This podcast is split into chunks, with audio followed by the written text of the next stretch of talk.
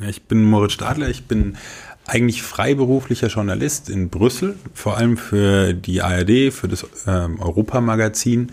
Und zurzeit bin ich in Köln für den WDR und mache Tagesschau. Davor habe ich mal Politik studiert, VWL, Philosophie in München und dann Journalismus.